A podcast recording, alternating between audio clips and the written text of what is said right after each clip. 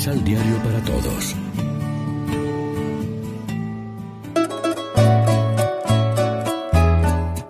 Primera lectura de la primera carta del apóstol San Juan. Les escribo, hijitos. Dios les ha perdonado sus pecados por invocar el nombre de Jesús. Les escribo, padres.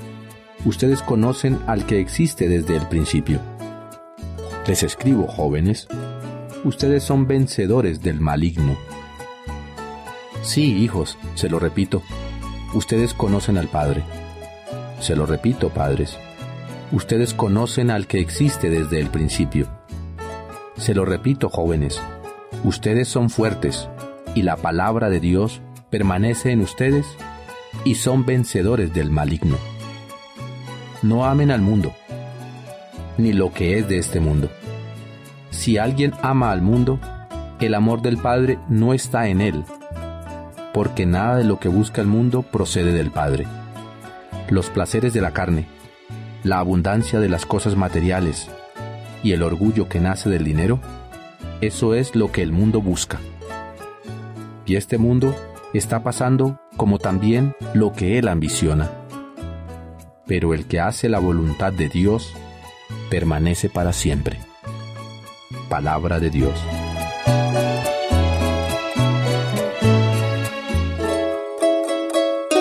Salmo responsorial. Del Salmo 95. Alégrese el cielo y goce la tierra. Alégrese el cielo y goce la tierra. Familias de los pueblos, aclamen al Señor. Aclamen la gloria y el poder del Señor. Aclamen la gloria del nombre del Señor alégrese el cielo y goce la tierra. Entren en sus atrios trayéndole ofrendas. Póstrense ante el Señor en el atrio sagrado. Tiemble en su presencia la tierra toda. Alégrese el cielo y goce la tierra. Digan a los pueblos, el Señor es Rey. Él afianzó el orbe y no se moverá. Él gobierna a los pueblos rectamente alégrese el cielo y goce la tierra.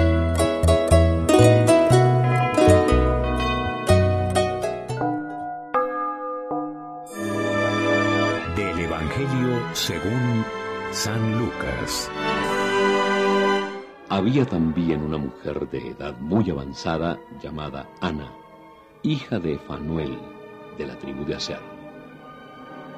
Tenía 84 años Después de siete años de casada, había perdido muy joven a su marido y, siendo viuda, no se apartaba del templo, sirviendo día y noche al Señor con ayunos y oraciones.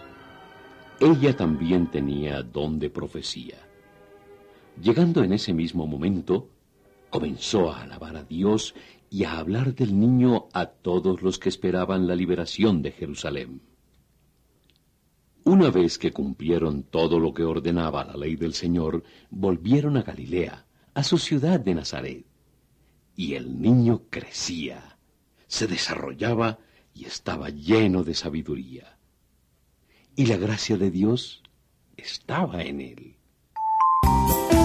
Lección Divina Amigos y amigas, ¿qué tal? Hoy es lunes 30 de diciembre, estamos todavía en la octava de Navidad y como siempre nos alimentamos con el pan de la palabra que nos ofrece la liturgia.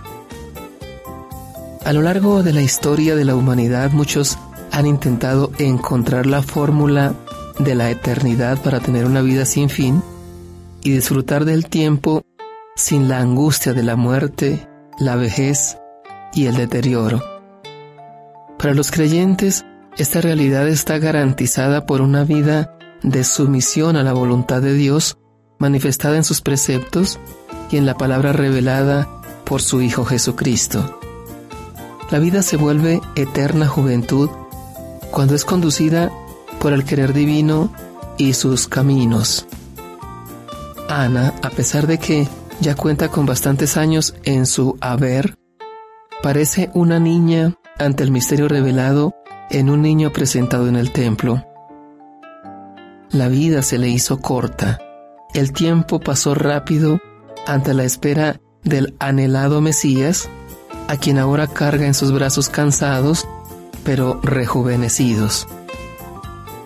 Cuando la palabra de Dios es fuente de vida de una persona, los años no pasan, la vejez no encuentra su sitio, la muerte no la asusta, la vida se eterniza misteriosamente y aunque sabe que todo llegará a su fin un día, la experiencia de Dios le revela que con la muerte la vida de gloria y bendición apenas comienza, porque la esperanza de la vida eterna es un horizonte. Saberse hijo o hija de un Dios que es Padre no hace sino mantener la esperanza, abrir perspectivas al final de la vida y del camino, cuando se esperaría que todo llegue a su fin. La presencia reveladora del Mesías en el encarnado da esperanza, sostiene la vida, rejuvenece el alma, ahuyenta la muerte y eterniza la vida. Reflexionemos. La presencia de Jesús en medio de nuestra comunidad da esperanza, anima la fe, y fortalece la entrega en el amor? ¿El Hijo de Dios nos anima en el cumplimiento de la voluntad divina? Oremos juntos. Te pedimos, Señor, nos des la humildad, el amor y la sabiduría para no juzgar y sí ayudar, para que junto con nuestros hermanos podamos seguir adelante sin prejuicio alguno, que seamos misericordiosos como tú lo eres. Amén. María, Reina de los Apóstoles, ruega por nosotros.